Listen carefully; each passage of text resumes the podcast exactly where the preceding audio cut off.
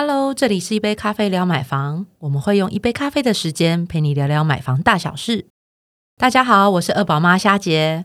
大家好，我是想混族浩。大家好，我是陈冠志律师。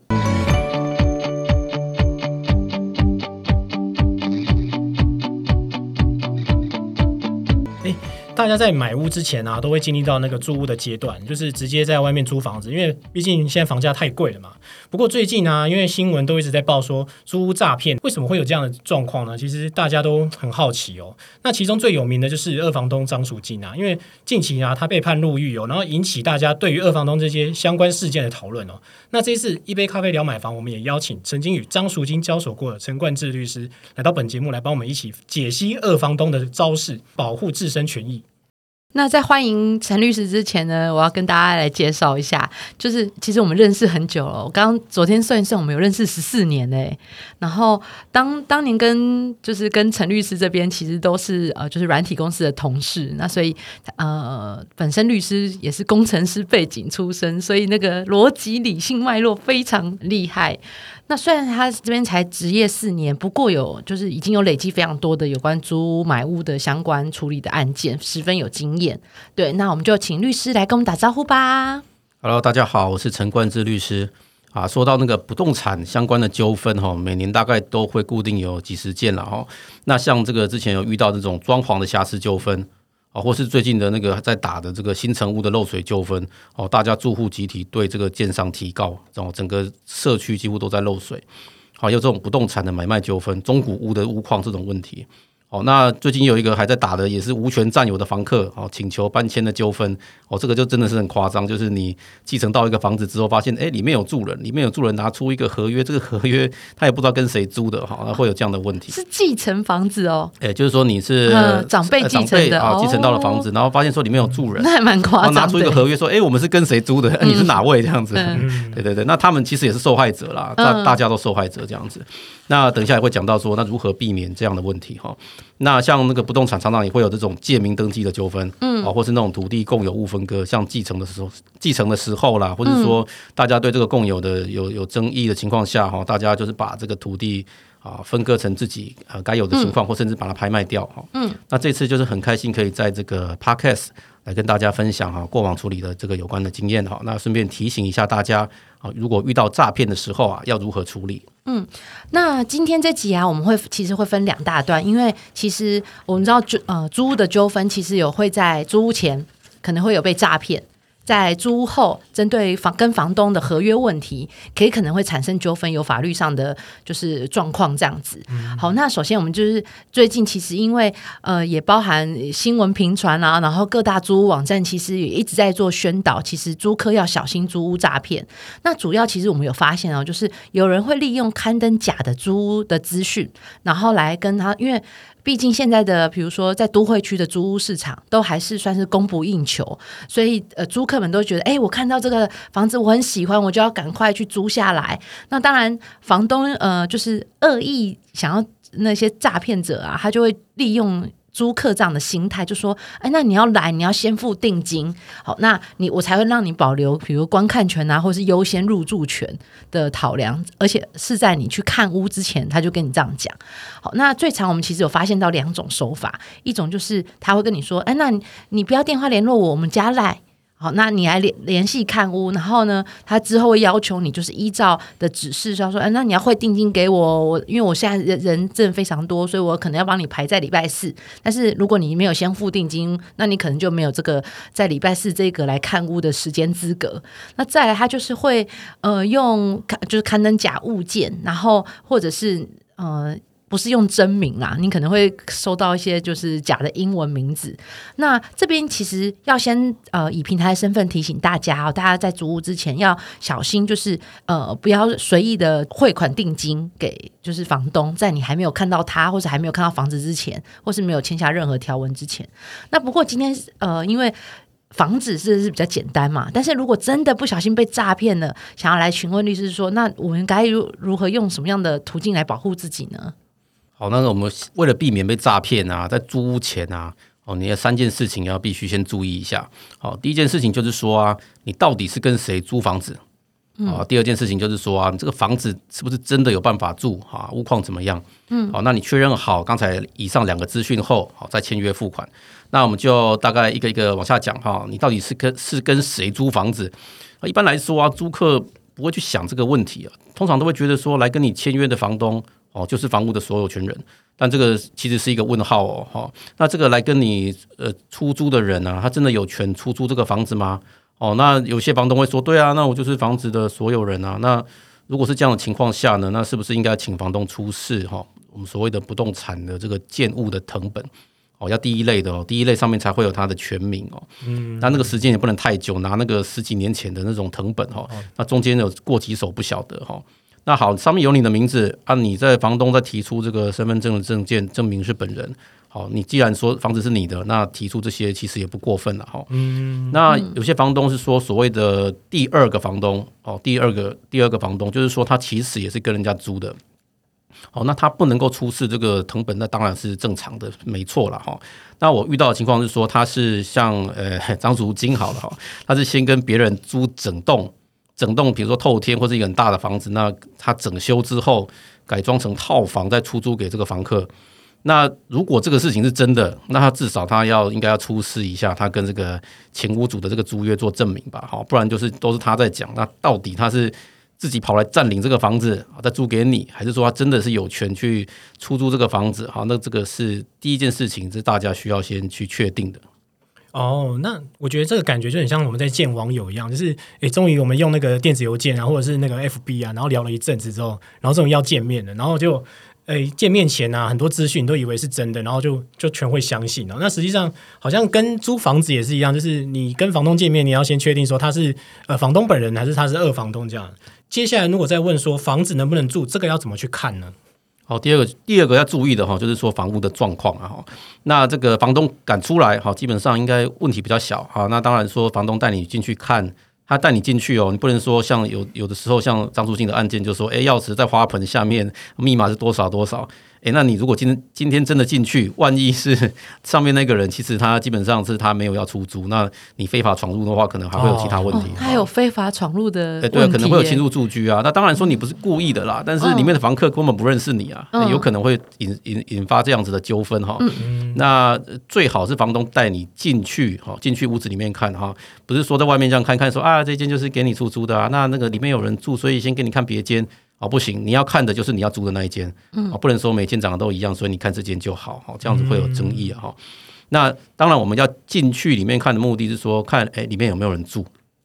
有的时候正常啦，这其实蛮正常的哈。上一阵的房客还没走，那这个房东就是为了要接这个时间嘛，所以就是说里面还有人住。那当然这样子是，呃，如果是真的情况下，那当然是 OK 了。那至少说房东你是不是要出示一下？哦，他这跟上一个房客的租约，好，顺便看一下日期嘛。比如说你十二月开始租啊，这个房客也是租到十二月，这样就 OK。哦，否则你遇到那种诈骗案件啊，哈，房屋的时候可以一屋多卖，也可以一屋多租嘛。比如说这个房东是骗人的，那同一个房子租给十个人啊，十个人定金都先收，人就跑了，也是有可能有这样的情况。对，啊，或者说比较衰的说啊，诶，是这间房间没错啊，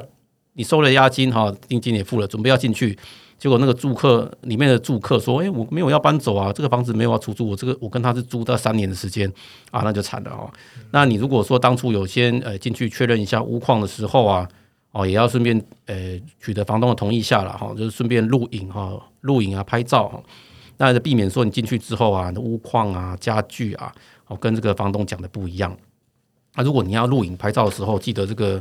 屋外屋内啊都要拍哦。”哦，有一些呃，这个因为这个二房东算是业界的 这个原创了，他有很多种方式去骗你哈。他可能说看的时候是一间啊，住的时候又是另外一间哦。但是这个听起来很夸张，但实际上都是这个张淑金发生过的案例了哈。提醒大家一下。嗯，那这样听起来就是租屋跟我们之前在前几集在聊买屋的时候感觉一样哎，就是都要就是要确实查看屋内的状况，然后包含它的比如说文件啦，然后呃你承租的房子是不是一致？那那当然知道看完屋就其实都如果双方就是都哎满意啊，然后呃钱的部分也都 OK，其实都进入到签约的阶段。那这边其实呃跟大家分享一下，就是现在其实租。屋合约啊，不只是房东拿出来的，那租屋合约其实也有官方的版本，政府有明令的版本，那随时都可以在超便利超商买得到，四大便利超商都可以买得到。那这个其实是在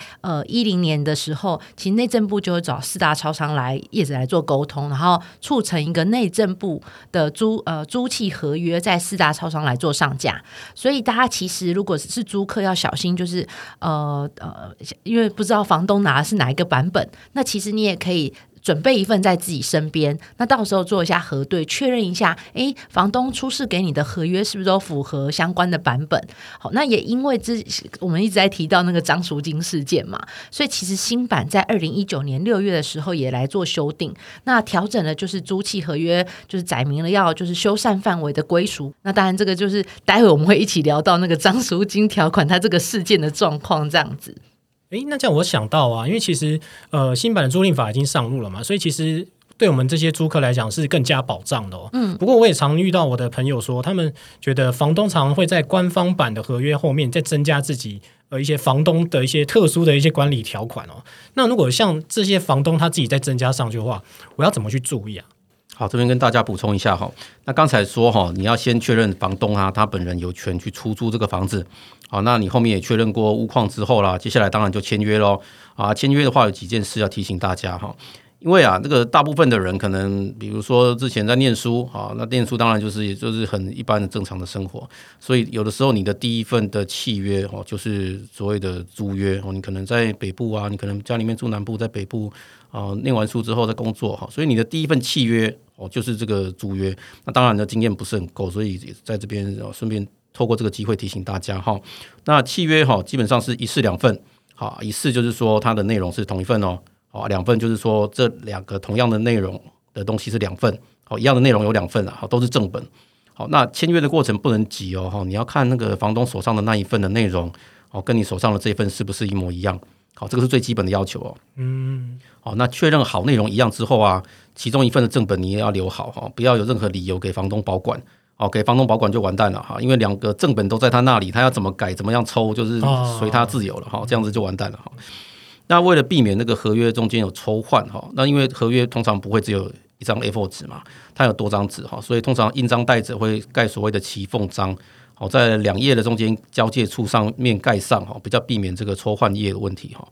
那这个一般来讲，我们内政部已经有提供这个制式的这个公版合约了哈，所以如果有这个公版的合约，好，在这个制式的内容的部分是可以放心的哈。那主要专心看这个房东有没有手写一些那种奇怪的内内容哈，例如说这个家具坏了啊，要赔这种不合理的天价啊，或者说哦房客提早解约。呃，要负担呃，当然解约有时候是要负担违约金，没错哈，但是不能够负担超过这个押金的范围，嗯，给你比如说给你个五倍、十倍，这个就太夸张哈。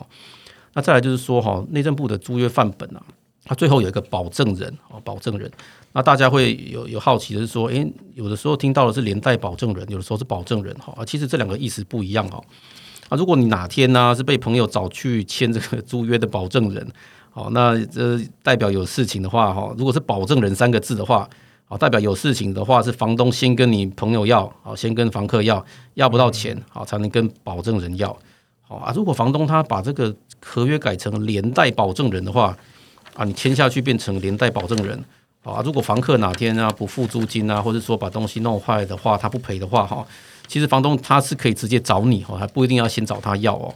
好，那如果白话来讲，就是说你等于是他的复制人哦，呃，你你你就跟他一模一样，连带责任就对，对对对，那房东要跟谁要都可以哈。那再来就是说哈，那这个押金的部分，刚才说到有些房东会说啊，押金先来，或者说定金先来哈，先呃必最好是不要这样子了哈。你要看见过房东本人，好看过屋况啊，确定签了约再付押金哈，不要这么急。好，有些人连房子都没看过啊，押金就付出去了哈。啊，如果钱付出去了，要再拿回来就不容易了。那如果像这样押金，呃，等于是有官司诉讼才有办法追回了。对对对对。哦，那这样真的会比较难处理，因为我知道一般如果进入到官司阶段，可能都要费时啊，还有律师费啊。这样这样好像是不是半年 一年？对啊。哦，那。这样也是费时哎，好，那感呃感谢律师这边的提醒哦，那所以要提醒大家，就是在租屋前要特别小心，那就包含就是内文的部分。好，那那再来就是进入到重头戏啦，那因为其实呃呃。根据呃新闻报道这边知名的二房东张淑金，他的惯用手法就像刚刚提到，就是说他谎称是高档装潢，然后损坏的时候，因为刚刚有提到说损坏就要跟跟房客索取高额的维修费。然后如果没有呃达成目的，如果房客说，哎，那这样子不合理呀，你这看起来就就是就是一个很便宜的东西，你怎么可以跟我随便又要个十万二十万啊？然后他就会进一步跟房客说，那我就要跟你提告哦。那导致房客其实都会害怕，因为多多半可能是比如说刚出社会或者是学生在租嘛，他就会感到害怕，然后就想说，那算算我私下和解。那我们今天这集就是要就是要邀请律师来跟我们分享，就是他跟张淑金在法庭上过招的内容。哦，我最期待这一把。我想大家今天等等在前面那么久，对，终于进入到前面的那个租屋的那个诈骗，要先知道。那我们现在现在就是要知道故事的原委有没有？那我们再请律师分享。嗯。啊，对啊，大大家都知道哈，张淑金最近是因为这个使公务人员登载不实啊，被判八个月哈。那他其实有打二审啊，哈，那二审现在确定之后啊，人家就是啊，就确定入狱了啦。那这个八个月其实我也算是有一点贡献哈，有点帮了一点忙哈。因为这个案子哈，一审二审我都有参与到哈。哦。那一般人啊，只知道他是新闻上面说的二房东哈，但其实他是三位一体哈，他有三个角色哈，他同时也是一个二房客。就是我刚才讲的哈，他把这个跟别人租来的整栋房子哈，做这个违法改建，违法改建租给大家嘛，那有租给很多是那种外籍人士哈，欺骗这些外籍人士不太懂的情况下，租约都乱写之类的哈。那这个租约到期之后，他也不把这个房子还给真正的所有权人，我还告这个告这个所有权人，告人家八十几条哈，刑事民事都告哈。那同时他也是一个呃二股东啊，就是说他做这个假租约，好在要房子本来要还给人家啊，法院要要来点交了。那却这个利用这个不知情的员工哈，妨碍法院点交，然后要员工说在侦查中做伪证哈，反正把所有的责任都推给别人，自己都撇得一干二净。哇，那他这样听起来有犯到那个伪证罪，那伪证罪感觉很严重哎，他到底是什么样的情况啊？诶，伪证罪的话，它它最高的法定刑是七年啊，所以很多人是，呃，假设他是被这个共同被告其中一些，比如说他的老板啊，被老板利用，那要你讲啊，你讲了之后就说啊，这个七年伪证罪哦，你要翻供就完蛋了哈。那很多人就是因为这样子，就是不得已之下，一直一直做错事哈，一直讲错讲出对自己不利的东西。那我是这个不知情员工的辩护人啊，那他原他原来的侦查阶段的时候，在地检署的时候没有请律师。啊，乱讲一通啊，反正就是房子都是他他的，他是幕后金主什么的啊，把所有的事情都揽在自己身上。啊，啊，当然检察官觉得说你是乱讲一通啊，你确定吗？这样子，然后他就把他起诉了。啊，被处被起诉之后才来找我哈。那我跟他讲说，你不要就是因为呃其他人这样讲就担心伪证罪的问题啊，你不能因为担心伪证罪哈，你一审还继续说谎。好，那我们把这个方向确定之后，那一审最后把它打成缓刑。那我们的角色就是我的立场就是说我帮助法官。啊，帮助检察官还原张淑清在整个案件中幕后的角色。他本来都推给员工嘛，现在把他抓出来，我把整个故事把他整个架构形形述出来。哈，那让这个法官与检察官哦知道这个事情的真相。好，那最后张淑清被法院判了这个八个月了。那八个月是没有办法一颗罚金哦，啊，不能不能一颗罚金，就是只能够进去关了。那乖乖的进去关。对对对，有前几天有看新闻，他进去了。对对对对，所以他也是最近这个张淑金这个。服刑的由来，对对对，嗯，但刚刚有提到，就是呃，如果进入到法律程序啊，那过往很很多受害者反映就是不外乎担心被提高，因为刚刚讲到他其实呃有三位一体嘛，不论是那个二房东，然后还是二房客，然后还是二股东。好，那那其实我我想里面就是很担心，都有些会被提告，会不会是呃损毁罪啊，或是刑事罪名的部分？那败诉会不会有前科，或是上班有没有过于的心力来做处理？那保持就是花钱消灾，就是那是不是想说就算就和解？那在这样的过程当中，就是在法律程序上有什么管道可以协助或咨询？那律师这边怎么做建议呢？好，一般来说，像这样的二房东哈，他大概。不是提刑事就提民事嘛？那我们就把它分开来讲哈。嗯，那刑事的话，那二房东可能会对你提出呃类似毁损罪，好，但是毁损罪的成立要件呢，是你要故意的故意的损害他人物品哦，而且要到损害到不能用的程度哈。那通常我们也不会去故意的去把一个东西弄到完全不能用啊，很少啦。但是就是房东就是利用就是资讯不对称哈，提出这样的告提出这样的告诉哈。那提告固然是人民的权利啦，那其实只有很少数的房东会对房客做这样的事情。那我们还是要有一点心理准备嘛，哈，万一如果被提告刑事的时候，好，程序上通常是说会去先去做警察局做笔录，好，后来再来就是说去地检署开庭。那开庭其实也不用担心了，哈，就是据实陈述，哈，那也不太可能因为这样就要去坐牢，好，大致上你就是说陈述自己没有这个毁损他人物品的这个故意啊，并没有哈，那也没有这样的事实，哈，并且提出你这个入房啊退房的照片啊当做证据哈，那呃，如果你在租约的期间哈。如果不小心就把东西弄坏掉，那也没关系啊，你就提早跟房东说啊，如果有赖的话，拍个照啊，留下证据啊，说啊自己不小心把东西弄坏掉哈，那这个是先留下对自己有利的证据啊，那没事就没事啊，万一哪天房东告你这个毁损罪，那你这些事前就留下的东西哈，就是对你自己非常有利的证据。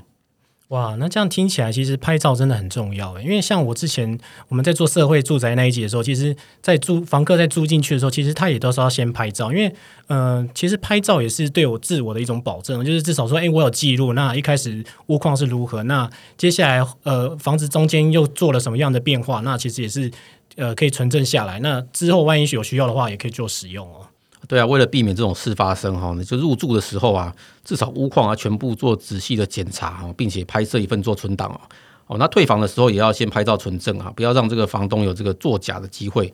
那像如果比如说房客退房的时候啊，明明东西没有弄坏啊，房东就是故意就无中生有做一些假资料对你提出告诉啊，那有这样的情形的情况下，我们刚才讲说你就是依法啊去陈述你，因为你有留证据嘛，所以基本上你应该会得到不起诉的处分。好，那如果有这样的情况，觉得说这明明就不是，比如说这冰箱都不是我的，他拿别的房间的照片来来乱告，好，那你可以考虑对这个二房东提出所谓的诬告，哈，刑事也可以提出诬告。那当然，诬告的话，你还是建议跟律师讨论一下再进行比较好啦。嗯嗯，那这样的刚刚讲到呃毁损是有讲到刑事的部分嘛？那这样也有可能被提告民事诉讼吗？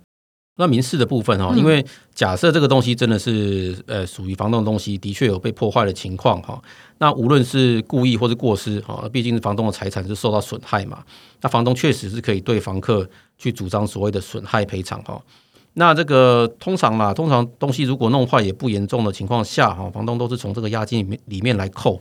不会大费周章的提出民事诉讼哈。那如果提出民事诉讼啊，那其实就是。其实民事就是钱的问题啦，嗯，对啊，如果说钱你可以接受，好，那你就大家可以谈，就可以就可以大家可以调解处理掉。那如果是这个金额太夸张的话，其实是没有必要同意对方的求偿金额哦，因为其实东西损害你还要考虑到东西的折旧，那实际上他请求那种天价，法院也不可能照判哦，所以当然了，你还是考量到一下你的出庭的时间哦、成本，还有对方请求的金额，大概做综合评估之后。好，再做决定哈。那不要说轻易的答应，让这个二房东有机会哈。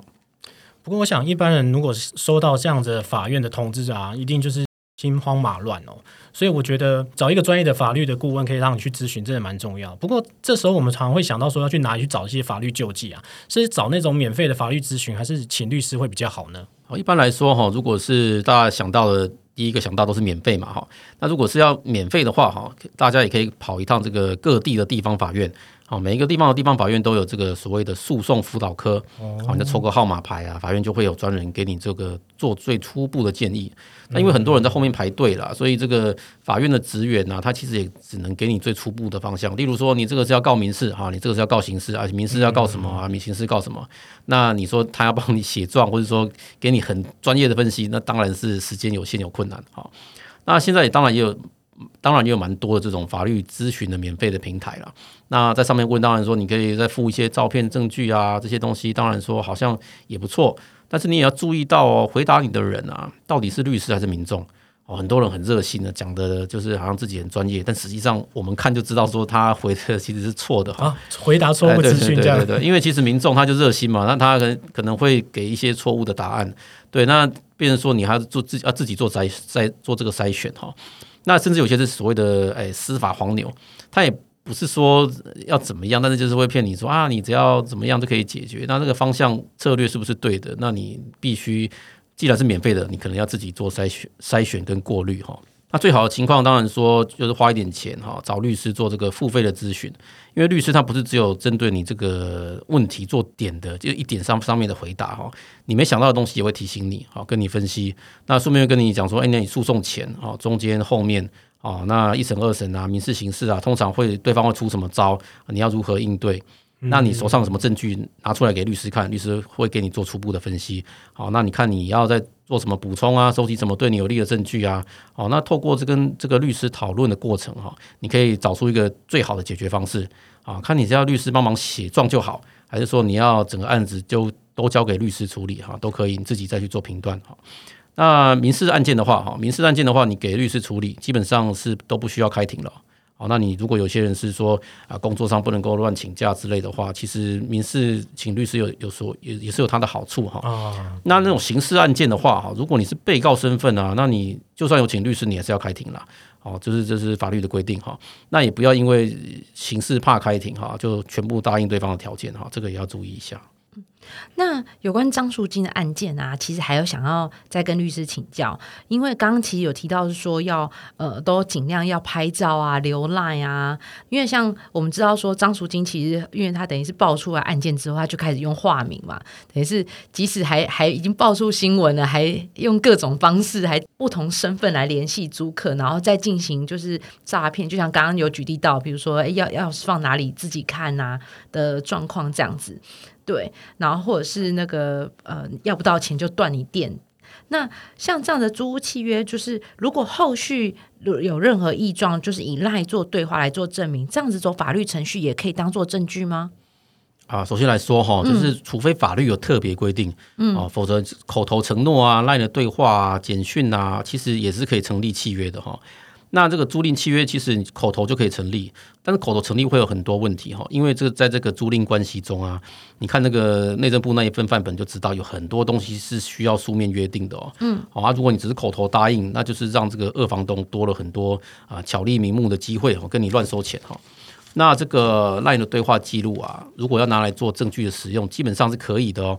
哦，但但是张淑金啊，他常常是用化名，他都不会用本名哈，而且他通常是用什么 John 啦、Jackie 啦，像我们的案子是用 John 哈，是你的案子用 John，他下一个案子可能用 David 会变这样子，对对对，蔡 姐阿米啊都都拿出来用，这样。都是男的，对对对，那基本上他是不不会想跟你见面啦，他也很忙了哈，嗯，那如果你坚持说，哎，那房东要出来签约，哎，他会找他的员工出来当房东啊。啊，比如说 John 还是找一个人说，哎，你就是转那你就是去跟人家签这样子啊，你帮我弄，我们都是这样处理，没有关系什么的，不用担心。那这个员工他反正想说，老板叫我去我就去啊，我也不晓得发生什么事情啊。那其实他也会帮忙收钱。那你会以为他就是房东啊？后来才发现说啊，你签给的是张租金哈。